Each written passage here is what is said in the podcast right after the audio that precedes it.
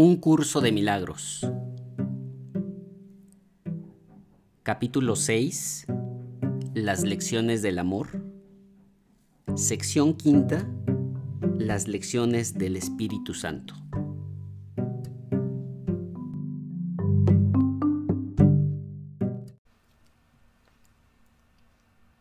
Estoy aquí únicamente para ser útil. Estoy aquí en representación de aquel que me envió. No tengo que preocuparme por lo que debo decir ni por lo que debo hacer, pues aquel que me envió me guiará. Me siento satisfecho de estar donde quiera que Él desee, porque sé que Él estará allí conmigo. Sanaré a medida que le permita enseñarme a sanar.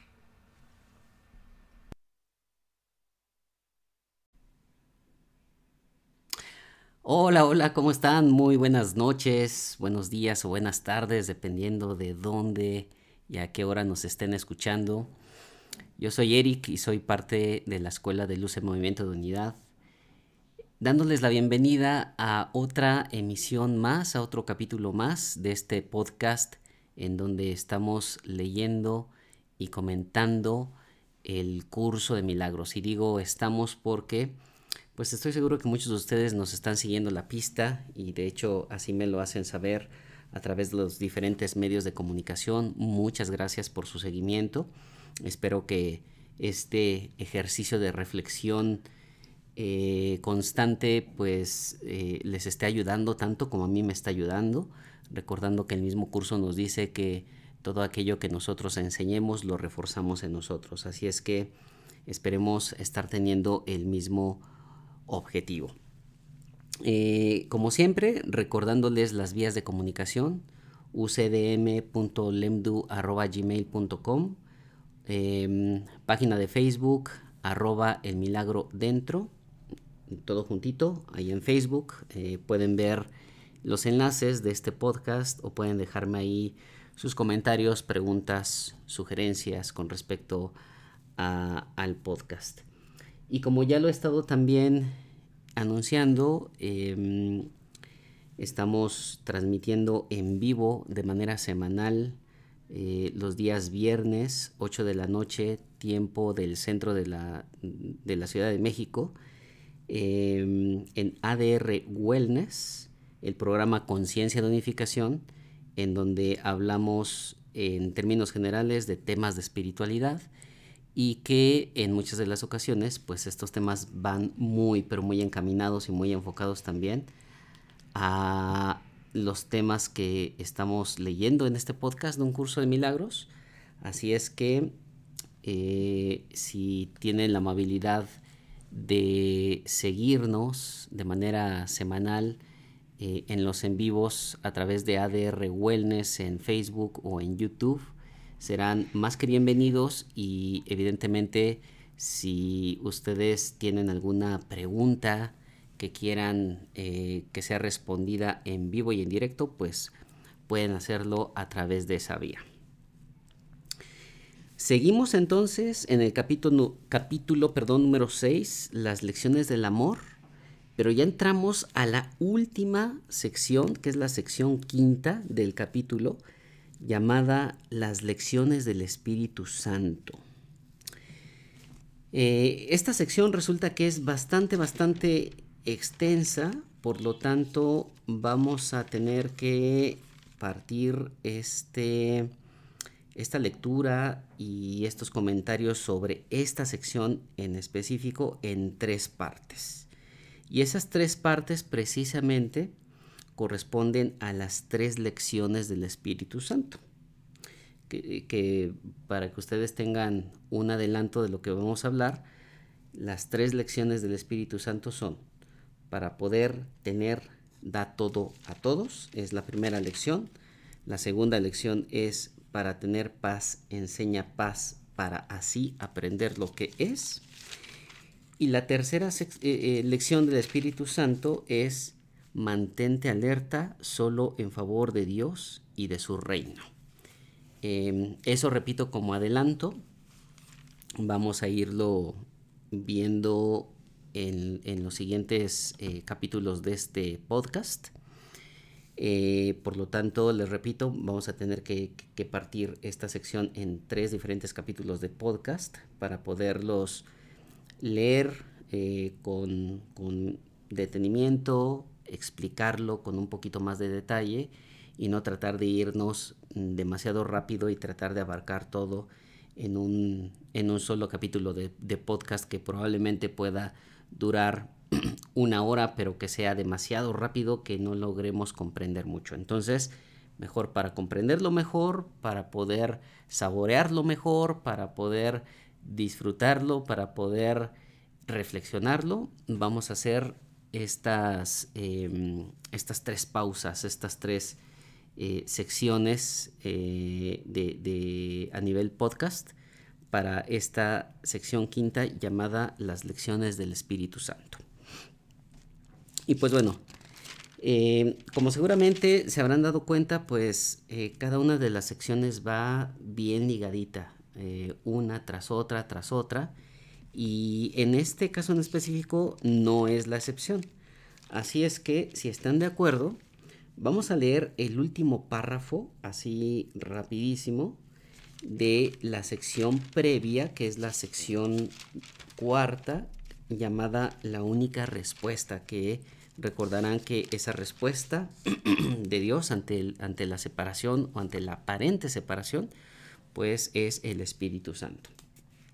Entonces, para entrar en calor, vamos a volver a leer este último párrafo de esa sección cuarta que dice lo siguiente. Dios no enseña, pues enseñar implica una insuficiencia que Dios sabe que no existe. Dios no está en conflicto. El propósito de enseñar es producir cambios, pero Dios solo creó lo inmutable. La separación no fue una pérdida de la perfección, sino una interrupción de la comunicación. La voz del ego surgió entonces como una forma de comunicación estridente y áspera. Esto no podía alterar la paz de Dios, pero sí podía alterar la tuya. Dios no la cayó porque erradicarla habría sido atacarla. Habiendo sido cuestionado, Él no cuestionó. Él simplemente dio la respuesta. Su respuesta es tu maestro. ¿Quién es nuestro maestro? Nuestro maestro es el Espíritu Santo. Entonces ahora sí, párrafo número uno de las lecciones del Espíritu Santo. Como cualquier buen maestro, el Espíritu Santo sabe más de lo que tú sabes ahora y solo te enseña para que llegues a ser igual que Él tú te enseñaste mal a ti mismo al creer lo que no era cierto. Bueno, pues creo que es muy claro este primer eh, párrafo, ¿no? Eh, o, la primera parte de este primer párrafo. Si nosotros nos remitimos a nuestros tiempos de escuela, pues evidentemente nuestro maestro en turno o nuestros maestros en turno em, pues sabía más de lo que nosotros sabíamos en aquel entonces y solo nos enseñaba para llegar a ser igual que ellos o por lo menos alcanzar el mismo nivel de conocimiento o empezarnos a introducir. Y de ahí en adelante dependía de nosotros el continuar con esa introducción a, a, todos los conocimientos que nuestros maestros de educación eh, básica y, más alta pues nos proporcionaban, ¿no? Así es el Espíritu Santo. El Espíritu Santo sabe más de lo que aparentemente nosotros sabemos ahora y el Espíritu Santo nos enseña para llegar a ser igual que Él. Em, ¿Cómo es Él? Pues bueno, Él está totalmente consciente de su santidad, de su pureza, de que es parte integral de Dios mismo y eso es lo que nos está enseñando y lo que precisamente en esta sección nos va a mostrar en sus lecciones, en las lecciones del Espíritu Santo. Eh, nosotros nos enseñamos a nosotros mismos a creer lo que no era cierto. Es decir, nuestro Maestro, que es el Espíritu Santo, no nos enseña de manera errónea, no nos enseña lo que no existe. Eh, ¿qué, qué, es eso que no es cierto? Como dice aquí el Maestro Jesús, pues la separación precisamente. Y por eso decimos la aparente separación. Y esa palabra aparente es bien importante porque cuando decimos aparente nos concientizamos completamente de lo que llamamos separación en realidad no lo es, como lo hemos venido leyendo y discutiendo en este curso de milagros. ¿No creíste en tu propia perfección? ¿Iba acaso Dios a enseñarte que habías fabricado una mente dividida cuando Él sabe que tu mente es íntegra? Eh, recuerden este tema de la fabricación. La fabricación es algo que se hizo en el sueño, algo que no es real. Entonces, ¿cómo es que Él nos iba a enseñar em, a fabricar una mente dividida cuando Él mismo sabe que somos una sola mente y que nuestra mente es íntegra con la de Él y con la del, y con la del Espíritu Santo? Pues evidentemente no, ¿verdad? Lo que Dios sí sabe es que sus canales de comunicación no están abiertos a Él, lo cual le impide impartirles su gozo y así saber que sus hijos son completamente dichosos. Bueno, ¿quiénes son esos canales de comunicación? Pues bueno, somos nosotros mismos.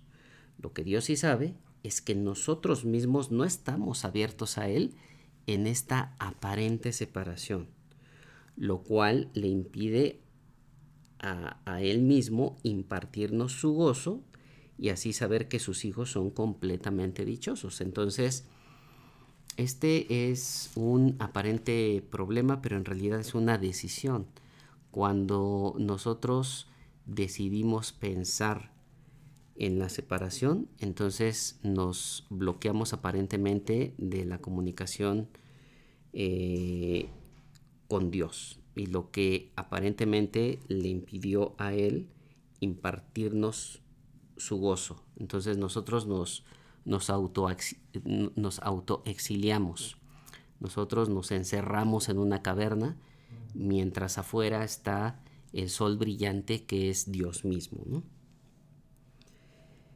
El dar de su gozo es un proceso continuo, no en el tiempo, sino en la eternidad. La extensión de Dios, aunque no su compleción, se obstruye cuando la filiación no se comunica con Él cual una sola. Entonces, si nosotros continuamos viéndonos como personalidades separadas de nuestros hermanos, pues no, no existe una comunicación íntegra con Dios. No podemos recibir los rayos de su luminicidad, no, no podemos recibir su calor, no podemos recibir su gozo precisamente. Así que Dios pensó, mis hijos duermen y hay que despertarlos. Entonces, el Maestro Jesús aquí se está remitiendo al momento en donde nosotros como hijo de Dios decidimos alienarnos del Padre. Alienarnos, repito, aparentemente, porque nunca nos hemos alienado, nunca nos hemos separado de Dios. El Maestro Jesús aquí se está remitiendo a ese momento en, donde nosotros como Hijo de Dios en nuestra mente dijimos, vamos a separarnos, vamos a, a crear personalidades separadas. Y en ese mismo momento nos dice el Maestro Jesús, Dios lo que pensó fue, mis hijos duermen y hay que despertarlos. ¿Qué podría despertar más dulcemente a un niño que una tierna voz que no lo asusta, sino que simplemente le recuerda que la noche ya pasó y que la luz ha llegado? Entonces, así es como Dios da su respuesta Y esa respuesta es la que con esa actitud amorosa y cuidadosa nos despierta de a poco. Así es el Espíritu Santo. Aquí nos lo está describiendo perfectamente el Maestro Jesús. Y el Espíritu Santo es como esa madre amorosa que viendo que su hijo, que su bebé está en medio de una pesadilla, está dormido, pero pero se está moviendo de un lado a otro con una desesperación importante. La madre amorosa simplemente toma a su bebé con mucho cariño, con mucha delicadeza, con mucho amor y empieza a despertarlo de a poco. No es un despertar brusco, no es un despertar em, sin paz, vamos a llamarlo así. Es un despertar completamente apacible, completamente amoroso, completamente bondadoso. E inclusive la, la madre que tiene a su hijo en los brazos pudiera comenzar a acariciar su cabecita, pudiera empezar a acariciar su pancita y empezarlo a despertar de esa forma tan amorosa que el hijo, que el niño, despierte de a poco hasta que finalmente se dé cuenta que lo que en realidad estaba atravesando no era más que un sueño y era pues algo completamente irreal. Entonces, la respuesta de Dios es la respuesta, o, o, mejor dicho, es el Espíritu Santo, que es nuestro Maestro, y que nos despierta dulcemente como una madre despierta a un niño. No se le dice que las pesadillas que lo estaban aterrorizando tanto no eran reales, pues los niños creen en la magia. Simplemente se le asegura que ahora está a salvo. Más tarde se le enseña a distinguir la diferencia entre estar dormido y estar despierto para que entienda que no tiene que tener miedo de los sueños. Y así cuando vuelva a tener pesadillas, él mismo invocará a la luz para desvanecerlas. Esa luz es la luz del Padre, es la luz del Espíritu Santo, es la luz de la Madre que tiernamente nos tiene en sus brazos y nos despierta de a poco cuando estamos en medio de una pesadilla. Entonces, lo que nos está diciendo aquí el Maestro Jesús es sumamente importante para los términos de nuestros objetivos que tenemos como obradores de milagros porque nos está diciendo que el Espíritu Santo cuando nos despierta no se enfoca en decirnos que la pesadilla es irreal, sino que se enfoca simplemente y se asegura de decirnos que nosotros estamos completamente a salvo. Y más tarde nos enseña a distinguir la diferencia entre estar dormido, que es estar en esta aparente realidad, en, este, en esta separación, y estar despierto. que es estar despierto para términos del curso de milagros? Pues estar en nuestra mente recta, en estar completamente conscientes de la existencia de Dios, de nuestra propia existencia como hijos de Dios que nunca nos hemos separado de Él y de todas las bondades que tenemos y de las que gozamos como, como hijos de Dios. Entonces eso es lo que nos empieza a enseñar el Espíritu Santo cuando nosotros estamos en medio del sueño, en medio de la pesadilla. Nos dice y se asegura em, de que estemos completamente a salvo. Él sabe que estamos completamente a salvo y nos lo hace entender así y posteriormente nos hace distinguir entre el sueño y estar despiertos. Y también nos enseña a que cuando estemos en medio de la pesadilla, invoquemos su luz para desvanecer esas pesadillas. Un buen maestro enseña mediante un enfoque positivo, no mediante uno negativo. No hace hincapié en lo que tienes que evitar para escapar de lo que te puede hacer daño, sino en lo que tienes que aprender para ser feliz. Y pues bueno, creo que mm, muchos de nosotros hemos tenido ambos tipos de maestros, ¿no? Y no hablo solamente de maestros, em, pues digamos, de la, de la escuela, como les mencionaba en un principio, sino maestros de vida. Em, y maestros de vida pueden ser nuestros propios padres, nuestros propios hermanos de familia, em, nuestros propios amigos, nuestros propios hijos, en fin, podemos tener y podemos encontrar muchos tipos diferentes de maestros. Y cuando nosotros los identificamos, habrán notado lo que aquí dice el Maestro Jesús. Muchos de, ellos, muchos de, de los maestros que hemos tenido, se enfocan en la enseñanza a través de lo negativo. Es que si haces tal o cual cosa, va a ocurrir tal y cual cosa y va a ser inevitable que tengas algún problema de este tipo, etc. Pero también hay otro tipo de maestros que se enfocan más que en lo negativo, como en mi anterior ejemplo, se enfocan en lo positivo. Y muchos de los maestros simplemente nos dicen, sé feliz. Ok. ¿Y qué necesito para ser feliz? Ok, necesitas ABC. Se enfocan en lo positivo y no se enfocan en lo negativo. ¿Por qué? Porque precisamente si nosotros seguimos la guía de nuestros maestros, y en este caso en específico la guía del Espíritu Santo, la guía del Espíritu Santo siempre nos va a conducir a nuestra mejor alternativa dentro de esta separación.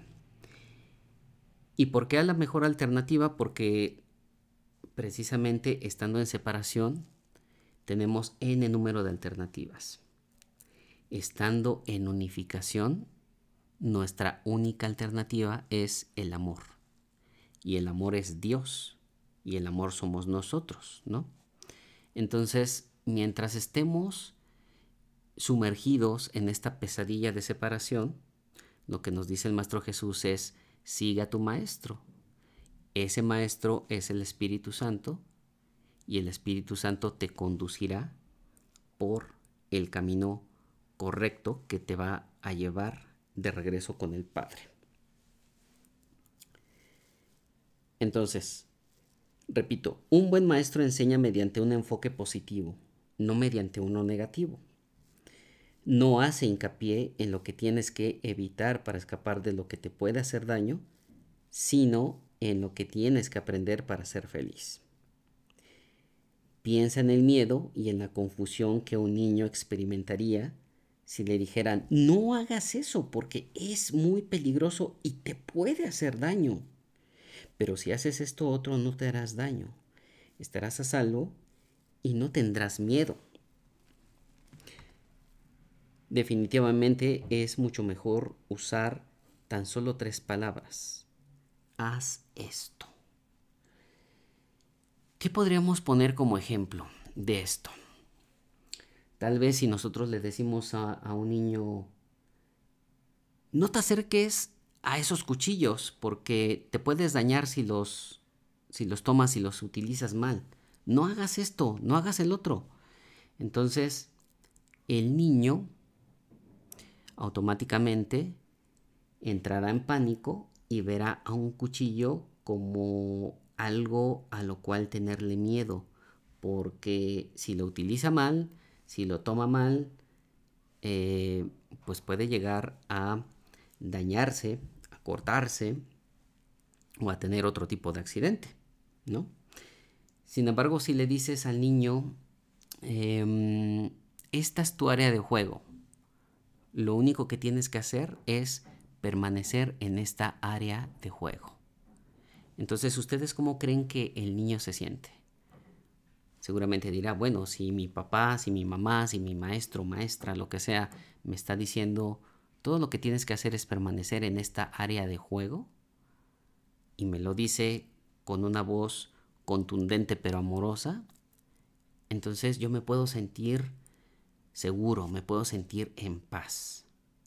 Entonces seguramente para el niño será de mayor beneficio el que su maestro le haya enseñado solamente con tres palabras, como dice aquí el Maestro Jesús. Definitivamente es mucho mejor utilizar, repito, definitivamente es mucho mejor usar tan solo tres palabras. Haz solo esto. Esta simple afirmación es perfectamente inequívoca y muy fácil de entender y de recordar. Entonces cuando nosotros damos una especie de instrucción o una especie de recomendación de haz solo esto, nosotros simplificamos las cosas. En lugar de tratar de decir no hagas esto y no hagas el otro y no hagas el otro y no hagas esto otro porque estas van a ser todas las consecuencias. Evidentemente es mucho más sencillo y es una afirmación perfectamente inequívoca y fácil, y fácil de entender y de recordar, como dice el Maestro Jesús. El Espíritu Santo nunca hace una relación detallada de los errores porque su intención no es asustar a los niños y los que carecen de sabiduría son niños. Entonces, aquí el Maestro Jesús está haciendo una metáfora de nosotros como humanos y en nuestra etapa de, niñez y nuestra, em, digamos que nuestra, nuestra intención o, mala intención o buena intención, dependiendo cómo, cómo, queramos verla, eh, de asustarnos a nosotros niños como a nosotros mismos como niños. El Espíritu Santo nunca hace una relación detallada de los errores porque su intención no es asustar a los niños. Y nosotros como niños nos dan una serie de detalles, de peligros, em, pues bueno, seguramente nos vamos a asustar de sobremanera, ¿no? Y los que carecen de sabiduría son niños, es decir, que nosotros, a nosotros nos están nos está equiparando el Maestro Jesús como si fuéramos niños en, e, e, en, este mundo de separación. Entonces, el Espíritu Santo es nuestro Maestro, nosotros somos como niños y como niños el, Espíritu Santo nos está eh, enseñando a través de lecciones muy simples de amor como las que vamos a ver a continuación. Siempre responde, no obstante, a su llamada y el hecho de que ellos puedan contar con Él los hace sentirse más seguros. Entonces nosotros como niños nos sentimos más seguros con el Espíritu Santo. Los niños ciertamente confunden las fantasías con la realidad y se asustan porque no pueden distinguir la diferencia que hay entre ellas. Y claro, seguramente a todos nosotros nos sobrarán ejemplos, ¿no? De cuando nos asustaba cuando éramos niños, eh, posiblemente eh, la oscuridad, cuando nos asustaba quedarnos solos, cuando nos asustaban, este, por ejemplo, adultos mayores, a mí me pasaba mucho, ¿no? Que, que me asustaban mucho eh, los viejitos cuando yo era pues muy chiquitito y no sabía distinguir precisamente entre la fantasía y la realidad. Y así hace el Maestro Jesús esa metáfora con nosotros, ¿no? Nosotros como, como niños dormidos eh, no sabemos eh, a estas alturas todavía a distinguir entre eh, las fantasías, que básicamente es lo que estamos viviendo todos los días, y la realidad, que es la realidad del amor con Dios mismo. El Espíritu Santo no hace distinción alguna entre diferentes clases de sueños, simplemente los hace desaparecer con su luz. Su luz es siempre la llamada a despertar. No importa lo que hayas estado soñando. No hay nada duradero en los sueños y el Espíritu Santo, que refulge con la luz de Dios mismo, solo habla en nombre de lo que perdura eternamente. Y pues bueno, esta última frase es bien importante, solo habla en nombre de lo que perdura eternamente. Entonces nuestros, nuestros sueños no son o no perduran eternamente. Es por eso que el Espíritu Santo no hace distinción alguna entre diferentes clases de sueño. No las toma en consideración. Nuestro sueño puede ser un sueño aparentemente feliz. Un sueño en donde Em, gocemos de todo, gocemos de salud, gocemos em, de relaciones especiales, como más adelante el Maestro Jesús nos la va a explicar, que gocemos de dinero, que gocemos em, de muchas cosas que son deseables para la mayoría de los seres humanos, y ese puede ser una especie de sueño feliz. Pero pudiéramos estar en medio de un sueño infeliz, Podríamos ser asesinos, podríamos ser violadores, podríamos ser corruptos, pudiéramos ser, em, no sé, eh, personas que hacen daño a otras personas. Y ese pudiera ser el sueño en el que estemos em, metidos precisamente. Entonces, a pesar de lo que estemos soñando, a pesar de que tengamos una pesadilla o a pesar de que aparentemente tengamos un sueño bonito, el Espíritu Santo no le importa, porque ese sueño no perdura eternamente. De hecho, ese sueño no es real y por eso el Espíritu Santo, a pesar de que estemos teniendo un buen sueño o un mal sueño en términos del mundo, el Espíritu Santo simplemente nos despierta. Y es por eso que el Maestro Jesús precisamente invalida este término del pecado, porque en nuestros, en nuestros peores sueños, en nuestras, en nuestras peores pesadillas, nosotros pudiéramos ser, por ejemplo, pues un asesino. Pero como es un sueño, el Espíritu Santo lo ve como tal, como un sueño, y no lo valida como real. Entonces nos despierta de ese sueño y nos dice, bienvenido de regreso a tu casa que jamás abandonaste. Y por otro lado, el Espíritu Santo podría despertarme de un sueño feliz en donde fui amoroso, bondadoso, cuidé de todos mis demás hermanos, pero aún así es un sueño. Y el Espíritu Santo también me despierta con la misma dulzura, con el mismo amor, y me dice lo mismo. Me dice bienvenido a tu casa, a la casa del Padre, la cual jamás abandonaste. Y no hace distinciones entre una persona aparentemente buena y otra persona aparentemente mala. Y ahí es en donde, eh, pues, muchas personas que están en medio de la espiritualidad no logran comprender, ¿no? Eh, cuando personas aparentemente malas logran alcanzar cierto grado de iluminación, aunque mm, ya dijimos que la verdadera iluminación no tiene grado, simplemente es. Pero en eso radica precisamente em, el porqué de que personas que aparentemente son más buenas o menos buenas o más malas o menos malas pueden alcanzar la iluminación, porque en realidad esa maldad o aparente maldad de las personas que llegan a alcanzar la iluminación no significa nada, como precisamente el Maestro Jesús en el libro de ejercicios eh, nos lo menciona. Algo que no es real no significa nada.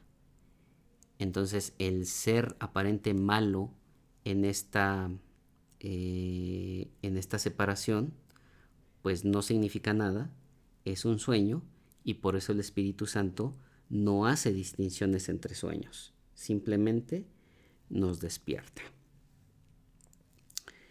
Ok, pues bueno, esta es como la introducción de esta sección llamada Las lecciones del Espíritu Santo y vamos a entrar a la primera lección del Espíritu Santo, que se llama Para poder tener, da todo a todos, la cual dice en su primer párrafo lo siguiente. Cuando tu cuerpo, tu ego y tus sueños hayan desaparecido, sabrás que eres eterno. Tal vez pienses que esto se logra con la muerte, pero con la muerte no se logra nada, porque la muerte no es nada. Pues bueno, volvemos a lo mismo.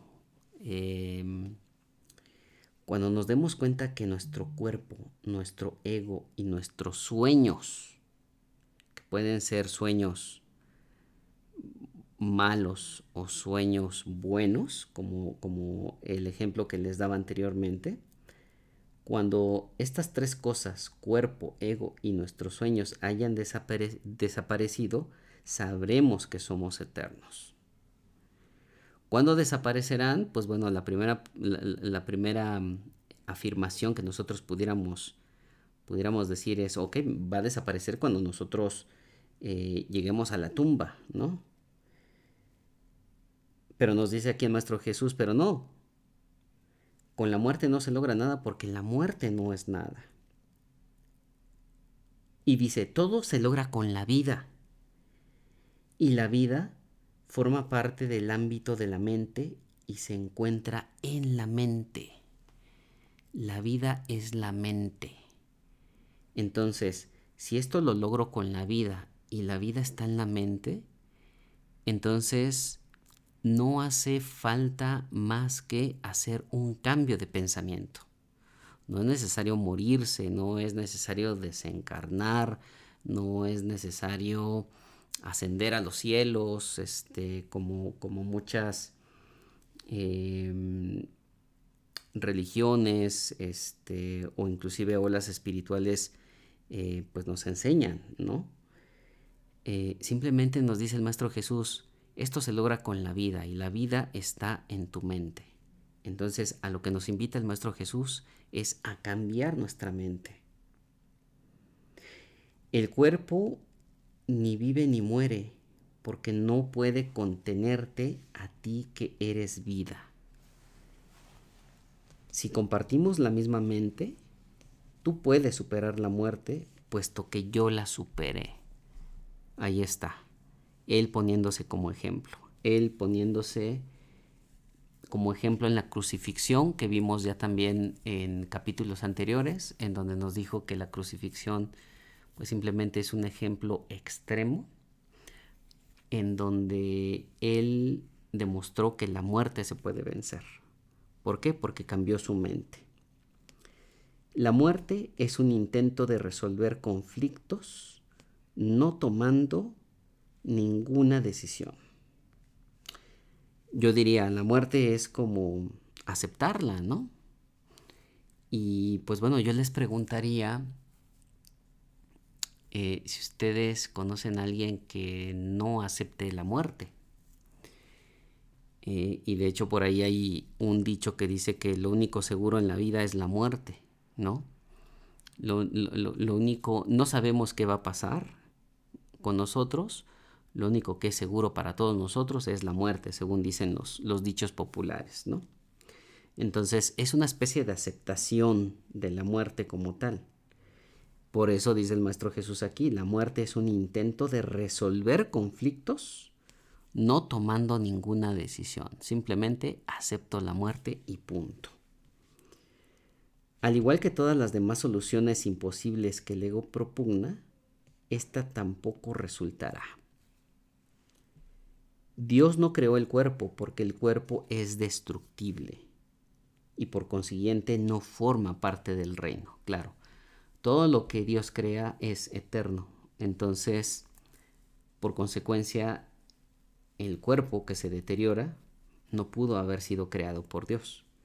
Entonces, esta es, es em, pues otra, otro paradigma que el Maestro Jesús rompe precisamente, eh, y sobre todo en contraposición de muchas religiones que dicen que pues Dios no, nos creó inclusive del barro, ¿no? Este, y de nuestra costilla salió, eh, pues digamos que nuestra pareja femenina, Eva, ¿no?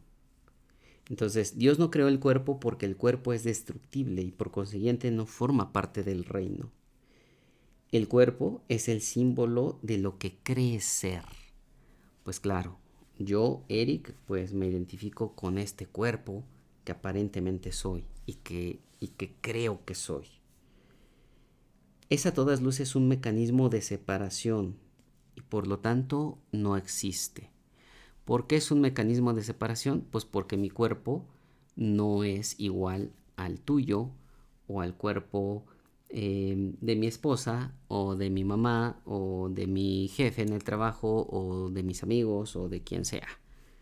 Somos diferentes en cuerpos. Por eso es un mecanismo de separación y por lo tanto no existe. Porque lo único real que es el amor no está basado en la separación. El Espíritu Santo, como siempre, se vale de lo que tú has hecho y lo transforma en un recurso de aprendizaje. Acuérdense de lo que ya nos, nos enseñó el Maestro Jesús. El Espíritu Santo eh, traduce o reinterpreta lo que, lo que nosotros hacemos para nuestro bien más alto.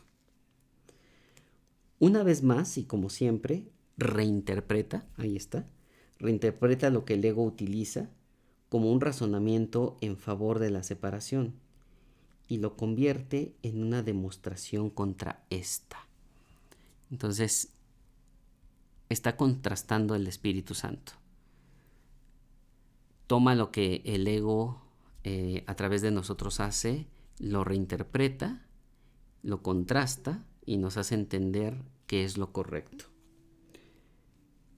Si la mente puede curar el cuerpo pero el cuerpo no puede curar a la mente, entonces la mente tiene que ser más fuerte que el cuerpo.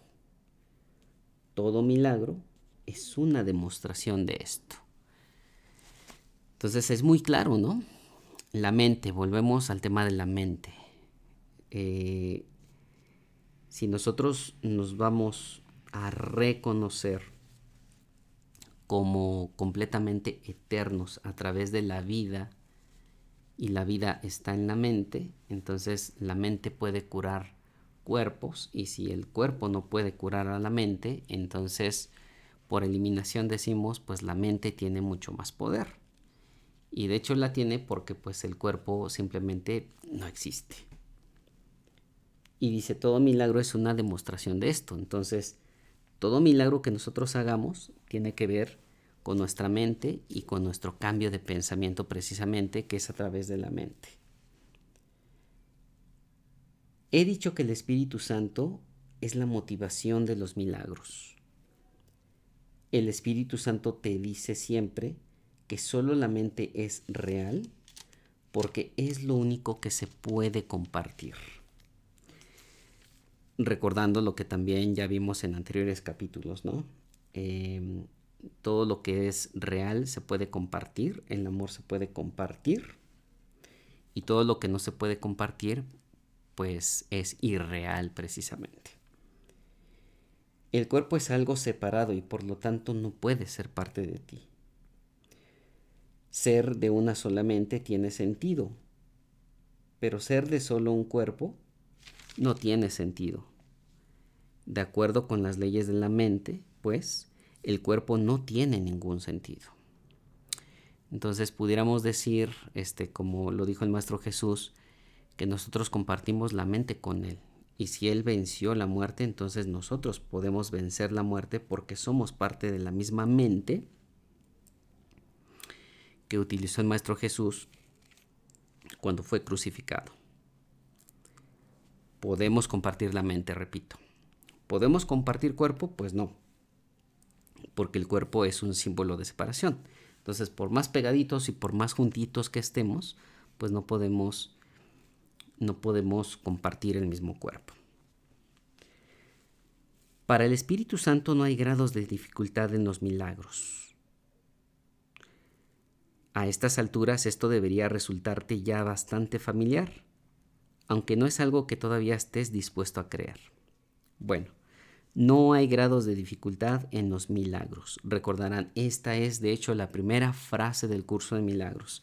Es el primero de los principios de los milagros, em, que recordarán que son 50 los principios de los milagros. Y el primero, de hecho, dice tal cual, no hay grados de dificultad en los milagros. No hay ninguno que sea más difícil o más grande que otro. Todos son iguales. Todas las, todas las expresiones de amor son máximas.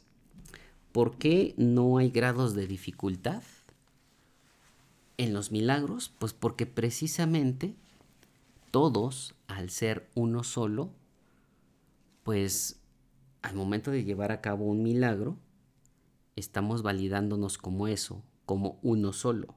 Entonces, lo que es uno solo no puede ser diferente, no puede ser mayor o menor, o tener un mayor grado de dificultad o un menor grado de dificultad.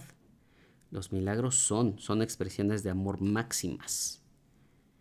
Entonces nos dice aquí el Maestro Jesús y nos, y nos lo recuerda otra vez. Para el Espíritu Santo no hay grados de dificultad en los milagros. A estas alturas esto debería resultarte ya bastante familiar, aunque no es algo que todavía estés dispuesto a creer. Por lo tanto, ni lo entiendes ni puedes hacer uso de ello. Es mucho lo que todavía nos queda por hacer en favor del reino como para pasar por alto este concepto tan crucial. Entonces nos lo recalca el Maestro Jesús. Este concepto de no hay grados de dificultad es un concepto crucial para nosotros que estamos en el camino como obradores de milagros, como estudiantes de un curso de milagros, como maestros de un curso de milagros. Es realmente una de las piedras angulares del sistema de pensamiento que enseño y que quiero que tú enseñas. Entonces nos invita el Maestro Jesús a enseñarlo. No hay grados de dificultad en los milagros y él lo demostró mientras estuvo encarnado, con, todas las demostraciones que hizo, em, que en donde muchos pensaban que era algo completamente eh, imposible, y él hizo precisamente posible lo imposible para el espíritu, perdón, para el ego, es decir, aquello que, que el ego consideraba como imposible, él lo convirtió en completamente posible, porque él confiaba en la piedra angular que decía que no hay grados de dificultad en los milagros. Y nos dice, eso es lo que yo enseño y es lo que quiero que tú enseñes. No puedes obrar milagros sin creer en Él, ya que es una creencia en la perfecta igualdad, lo que les decía anteriormente. Lo que es igual no tiene grados de dificultad. El único regalo idéntico que se les puede ofrecer a los hijos idénticos de Dios es apreciarlos completamente. ¿Cómo los apreciamos completamente? Pues los apreciamos en su santidad, los apreciamos sin ninguna limitación, en completa bondad, en completo amor. Así es como deberíamos de ver a nuestros hermanos. Es, es, el, es el regalo de identidad que le podemos dar a nuestros hermanos idénticos de Dios ni más ni menos, dice el Maestro Jesús. Sin una gama variable, la idea de grados de dificultad carece de sentido y no debe haber gama alguna en lo que le ofreces a tu hermano. Entonces a nuestros hermanos debemos de verlos como iguales y debemos em, y no debemos, como dice aquí el Maestro Jesús, no debe haber gama alguna en lo que ofrece, en lo que ofrecemos a nuestros hermanos. El Espíritu Santo que nos conduce a Dios transforma la comunicación en el estado de ser, de la misma manera en que en última instancia transforma la percepción en conocimiento. Entonces, así como decía el Maestro Jesús al principio de esta sección, de, esa, de ese bloqueo de los canales de comunicación entre Dios y sus hijos, pues bueno, el Espíritu Santo, que es su respuesta, nos conduce a Dios transformando la comunicación en el estado de ser, de la misma manera en la que eh, convierte o transforma la percepción errónea en conocimiento. No pierdes lo que comunicas, dice el Maestro Jesús. El ego se vale del cuerpo para atacar, para obtener placer y para vanagloriarse. La locura de esta percepción la convierte en algo verdaderamente temible. El Espíritu Santo ve el cuerpo solamente como un medio de comunicación, y puesto que comunicar es compartir, comunicar se vuelve un acto de comunión. Entonces, comunicar, común, comunión, común unión entre nosotros y nuestros hermanos. Tal vez creas que el miedo, al igual, al igual que el amor, se puede comunicar y que por lo tanto se puede compartir. Acuérdense, lo que se puede comunicar se puede compartir. Sin embargo, esto no es tan real como pueda parecer a primera vista. Los que comunican miedo están fomentando el ataque y el ataque siempre interrumpe la comunicación haciendo que ésta sea imposible. Entonces, regresando precisamente al ejemplo de el niño, a que le decimos, no te acerques a los cuchillos porque son muy peligrosos y te puedes cortar y te puedes rebanar un dedo y puede pasar esto y el otro y el otro y el otro. Entonces parece que estamos comunicando ese miedo y que lo podemos compartir. Pero cuando nosotros estamos compartiendo el miedo, dice el Maestro Jesús, la comunicación simplemente se cuarta, se, elimina.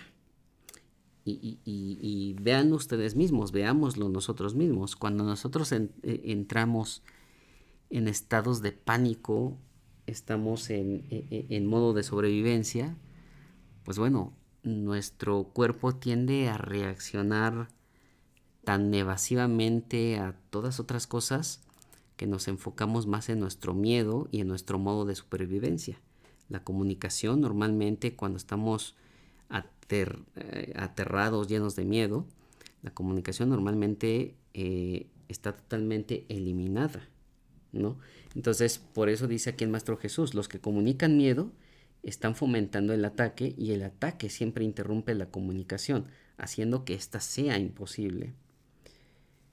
Es verdad que los egos se unen en alianzas temporales, pero siempre para ver qué es lo que cada uno puede obtener para sí mismo. El Espíritu Santo comunica únicamente lo que cada uno puede darle a todos. Repito, el Espíritu Santo comunica únicamente lo que cada uno puede darle a todos. ¿Qué es lo que yo puedo darle a todos? Ustedes dirán, bueno, pues dinero no, no tengo, ¿no? Y creo que mm, podemos pensar en automático que dar es solamente dar algo físico, pero no necesariamente. Pudiéramos preguntarnos en este momento, ¿qué es lo que yo le puedo dar a todos? ¿Qué le puedo dar yo a todos? Yo, Eric, por ejemplo, en este momento estoy pensando que algo que yo le puedo dar a todos o, que le podría dar a todos es una sonrisa, por ejemplo. Es algo que le puedo dar a todos. Es algo que, no lo puedo... No puedo decir a, este hermano sí se la doy y a, este otro hermano no se la doy. Entonces, una sonrisa creo que se le puede dar a todos eh, un escuchar creo que también se puede dar a todos, ¿no? Entonces, no necesariamente estamos hablando de cosas físicas. Y de hecho recuerden que pues el milagro es completamente metafísico y todas estas enseñanzas que nos da el Espíritu Santo y que nos da el Maestro Jesús son metafísicas, son más allá de la física, porque lo que es físico es separación eh, y es irreal. Entonces, el Espíritu Santo comunica únicamente lo que cada uno puede darle a todos. Si yo puedo darle una sonrisa a todos, el Espíritu Santo va a comunicar esa sonrisa a los demás. Si yo puedo, puedo darle a los demás mi atención para escucharlos, el Espíritu Santo comunicará esa atención para todos los demás. Nunca te quita nada, se refiere al Espíritu Santo, nunca te quita nada que te haya dado, pues su deseo es que te quedes con ello. Sus enseñanzas, por lo tanto, comienzan con esta lección. Para poder tener, da todo a todos. Repito, para poder tener, da todo a todos. Y bueno, creo que ustedes y yo que ya hemos leído pues ya casi seis capítulos completos, creo que debería de ser muy transparente y muy natural esta primera lección del Espíritu Santo.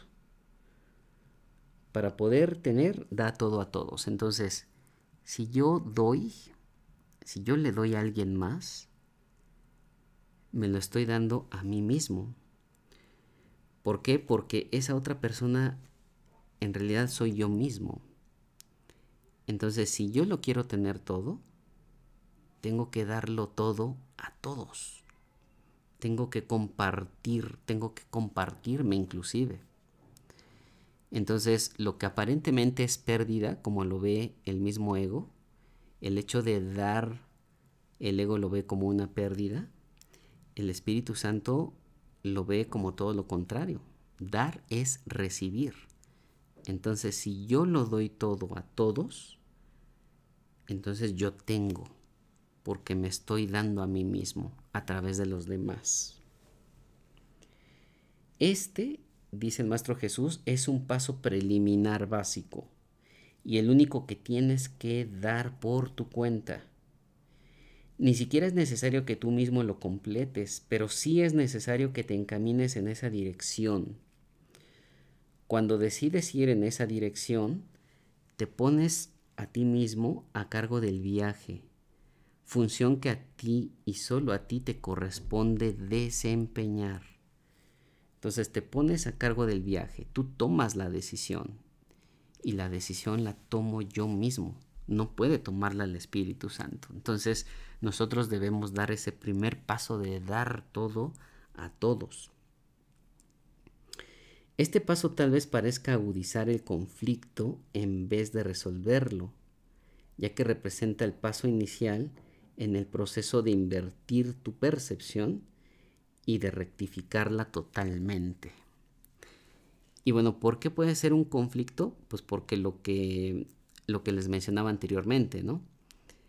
El conflicto puede ser, es que cómo puedo, es que cómo puedo tenerlo todo si, si lo doy todo. ¿Cómo puede ser eso posible? ¿Cómo, ¿Cómo para poder tener tengo que dar todo a todos. Me voy a quedar sin nada. Entonces, ¿cómo lo voy a tener? Bueno, esa es la percepción y es el sistema de pensamientos que tiene el ego. Porque al momento de dar, yo pierdo. Eso es lo que nos dice el ego. Sin embargo, nuestro maestro, que es el Espíritu Santo, nos dice, puede ser muy conflictivo, sin embargo, es el primer paso para cambiar tu percepción errónea. Invertirla y rectificarla totalmente. Por lo que acabo de decir, si yo doy, en realidad me estoy dando a mí mismo, entonces lo tengo todo.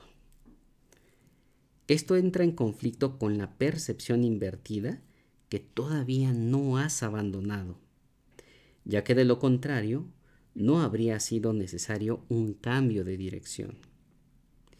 Algunos se quedan en este paso durante mucho tiempo experimentado un agudo conflicto, por lo que les acabo de mencionar.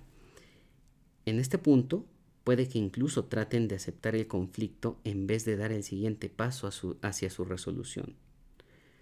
Puesto que han dado el primer paso, no obstante, se les prestará ayuda, pues una vez que hayan elegido lo que no pueden completar solos, ya no estarán solos.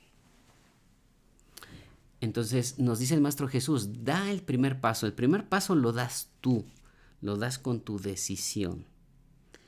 Puede que ese paso no sea tan contundente, todavía esté en conflicto y no te tengas la confianza suficiente como para decir lo voy a hacer con éxito, pero una vez que ya lo diste, estás pidiendo la ayuda y, es, y, estás pidiendo la respuesta y esa respuesta inevitablemente la vas a obtener. De ahí que es importante, con miedo o sin miedo, dar ese primer paso para comenzar a invertir nuestro sistema de pensamientos que está completamente al revés y poder rectificarlo de manera completa. Bueno, pues hasta aquí llegamos precisamente con esta primera lección, como pueden ver, muy sustanciosa, llena de muchas revelaciones. Voy a tratar de hacer un resumen. Voy a tratar de hacer un resumen de, de lo que de lo que platicamos el día de hoy cada uno de ustedes podrá sacar sus propias conclusiones, pero las conclusiones que yo creo que, son las más importantes son las siguientes. El Maestro Jesús se remite al momento en que nosotros como, como hijos de Dios decidimos aparentemente separarnos.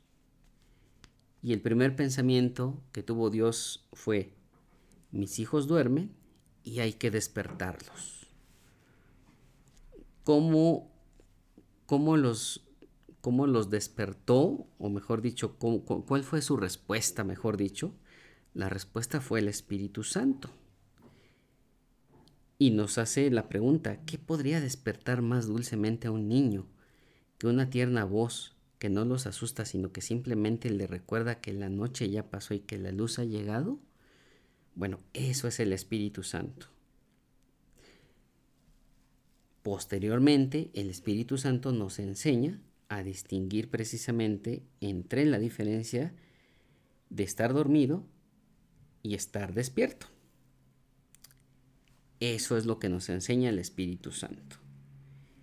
Y con respecto al Espíritu Santo, que es nuestro maestro, nos dice que un buen maestro enseña mediante un enfoque positivo, no mediante uno negativo, y que no hace hincapié en lo que tenemos que evitar para escapar de lo que nos pueda hacer daño, sino en lo que tenemos que aprender para ser felices.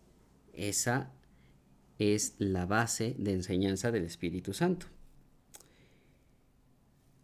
Y al respecto nos dice que definitivamente es mucho mejor usar tan solo tres palabras, que son haz esto y nos dice que esta, eh, esta simple afirmación es perfectamente inequívoca y muy fácil de entender y de recordar.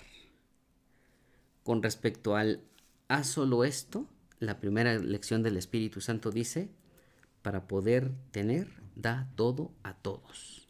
Esa es la primera lección del Espíritu Santo en donde dice, haz solo esto.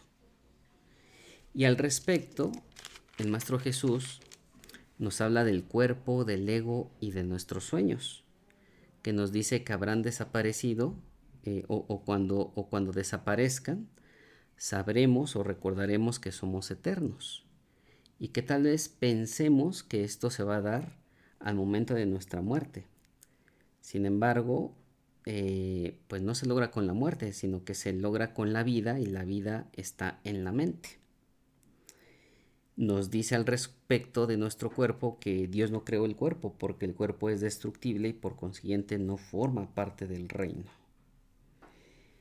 Y con respecto a la mente dice que si la mente puede curar el cuerpo, pero el cuerpo no puede curar a la mente, entonces la mente tiene que ser más fuerte que el cuerpo y que todo milagro es una demostración de esto. Nos recuerda también el Maestro Jesús que no hay grados de dificultad en los milagros y nos dice que esto es realmente una de las piedras angulares del sistema de pensamiento que Él enseña y que quiere que nosotros enseñemos. Nos dice además que el Espíritu Santo, que nos conduce a Dios, transforma la comunicación en el estado de ser de la misma manera en que en última instancia transforma la percepción en conocimiento. Y nos dice que el Espíritu Santo comunica solamente eh, lo que cada uno de nosotros puede darle a todos. Y que sus enseñanzas, por lo tanto, comienzan con la lección que dice, para poder tener, da todo a todos. Y nos dice que este paso tal vez parezca agudizar el conflicto en vez de resolverlo, ya que representa el paso inicial en el proceso de invertir nuestra percepción y de rectificarla totalmente. Pues bueno, pues ahí está este, mi, mi intento de resumen de esta sección quinta y subsección A de la primera lección del Espíritu Santo llamada para poder tener da todo a todos. Espero que les haya gustado mucho como, como a mí me gustó esta sección. Gracias otra vez por acompañarme y como siempre me gustaría despedirme con el resumen de el curso de milagros, el cual nos dice, nada real puede ser amenazado. Nada irreal existe. En esto radica la paz de Dios.